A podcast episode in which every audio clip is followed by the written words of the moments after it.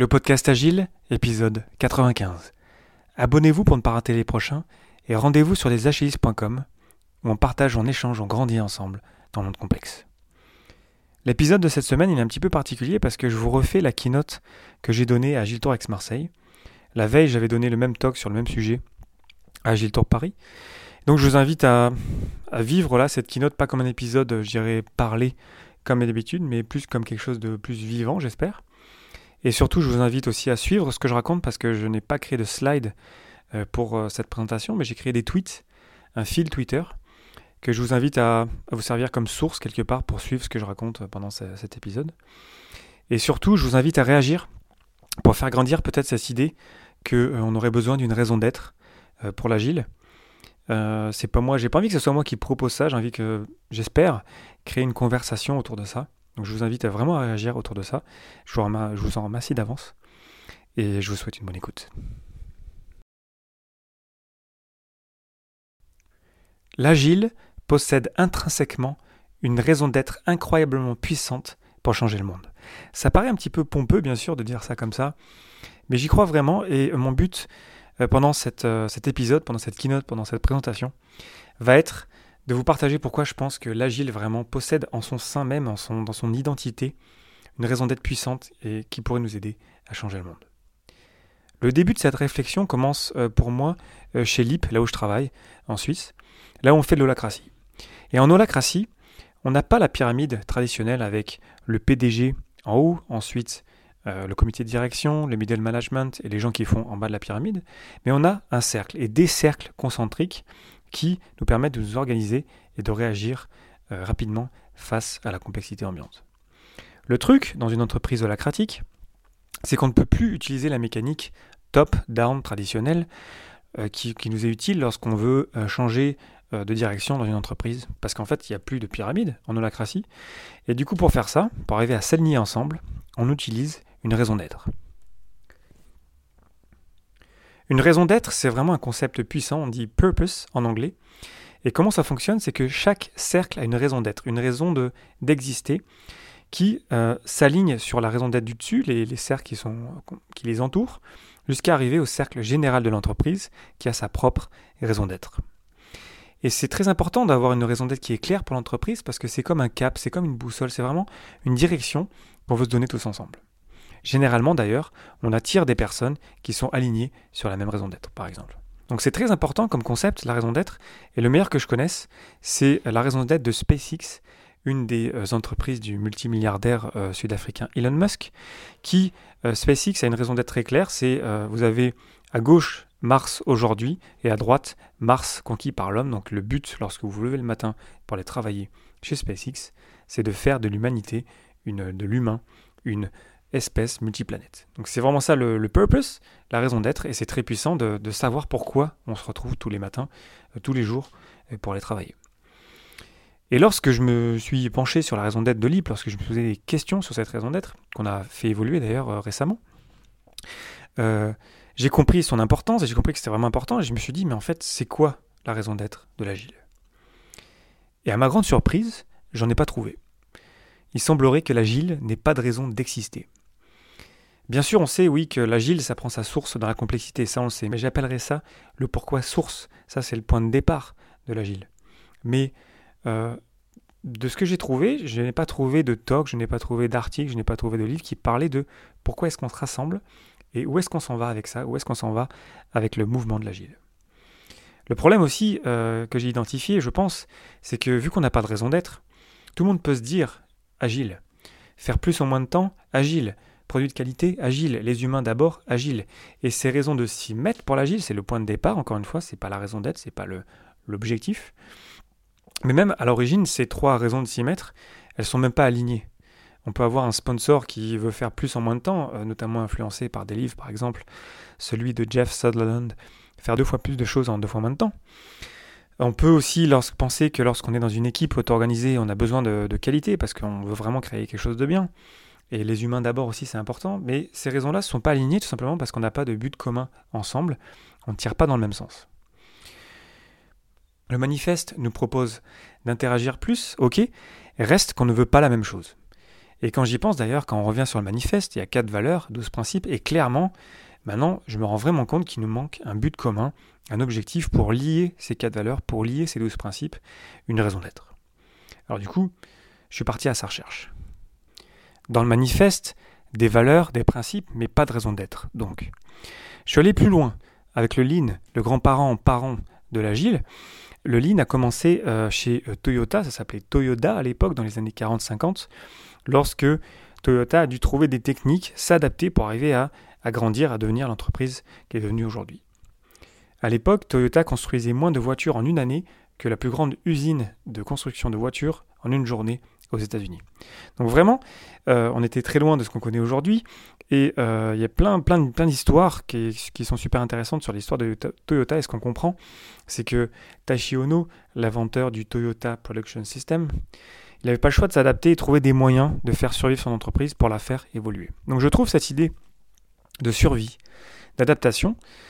Et quand j'y pense ensuite, je me rends compte que les 17 du manifeste pour le développement agile de logiciels, lorsqu'ils se rassemblent à Snowbird en Utah pour écrire le manifeste, ils sont en concurrence sur différentes pratiques, Scrum, Crystal, euh, Extreme Programming, etc. Mais au-delà de ça, en fait, ils se réunissent parce qu'il fallait vraiment qu'on adapte notre manière de travailler en informatique.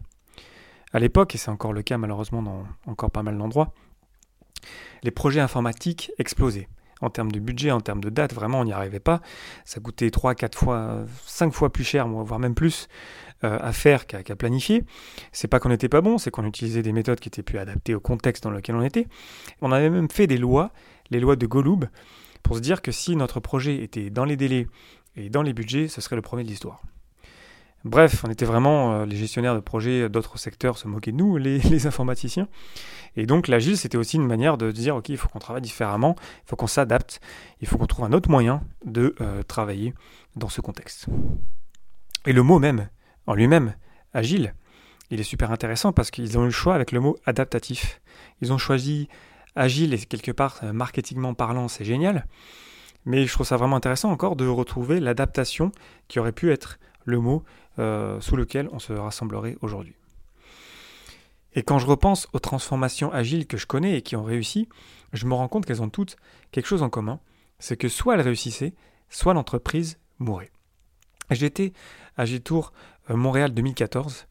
Il y avait la keynote de Jean-Marc de Jonte que je vous invite à regarder, qui est vraiment génial, sur l'histoire de la presse, un quotidien euh, québécois, un journal euh, payant québécois qui est passé à une application gratuite. Et lorsqu'ils ont commencé ce projet-là, clairement, ils se sont dit, soit on y arrive et on survit, soit on n'y arrive pas et on va mourir, parce que les ventes de journaux papier diminuaient et qu'à un moment, il y avait un point de, bascule, au moment où on devait absolument virer du monde, sinon l'entreprise ne survivait pas.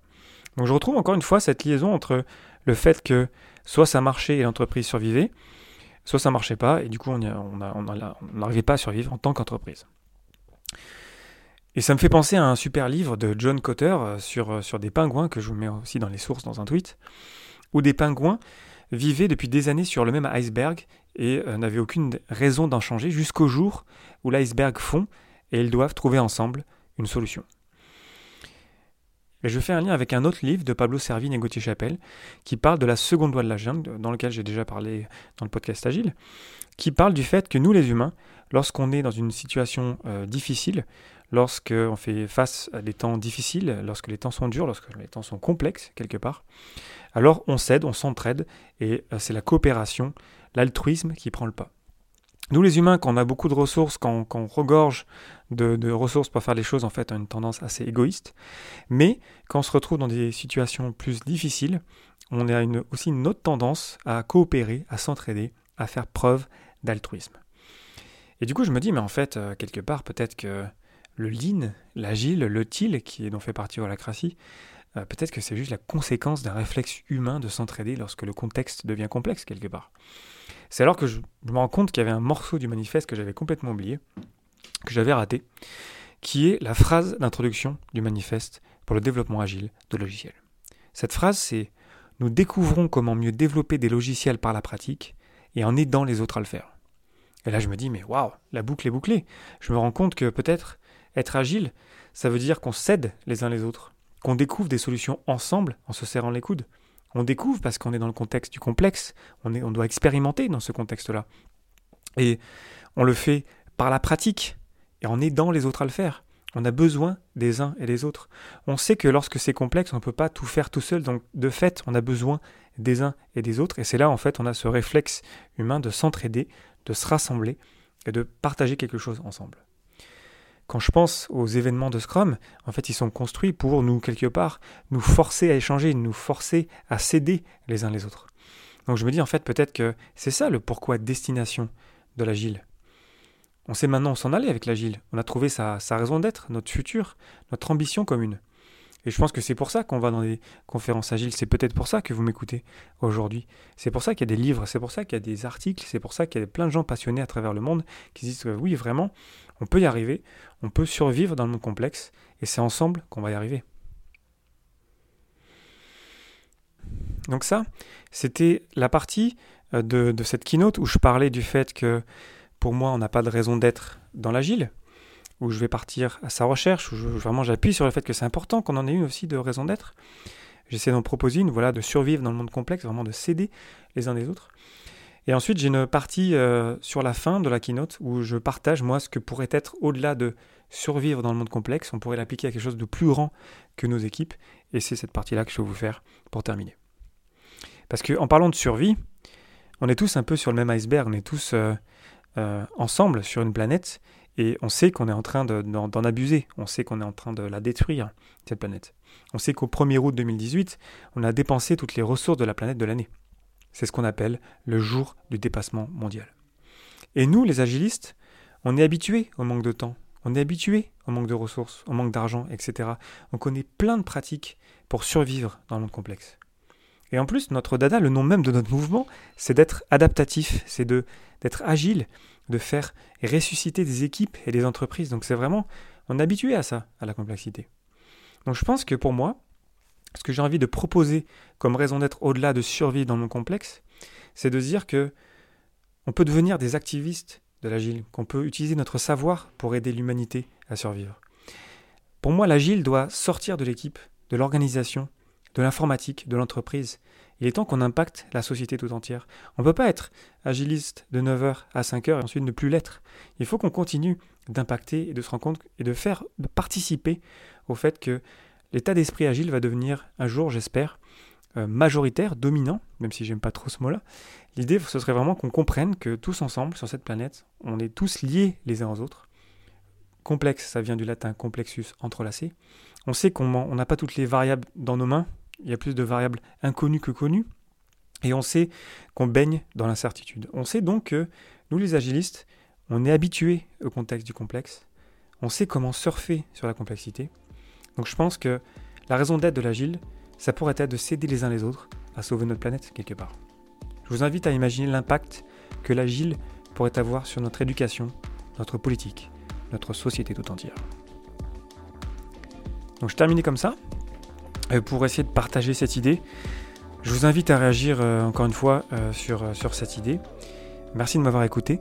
C'était Léo Daven pour le podcast Agile et je vous souhaite une excellente journée soirée.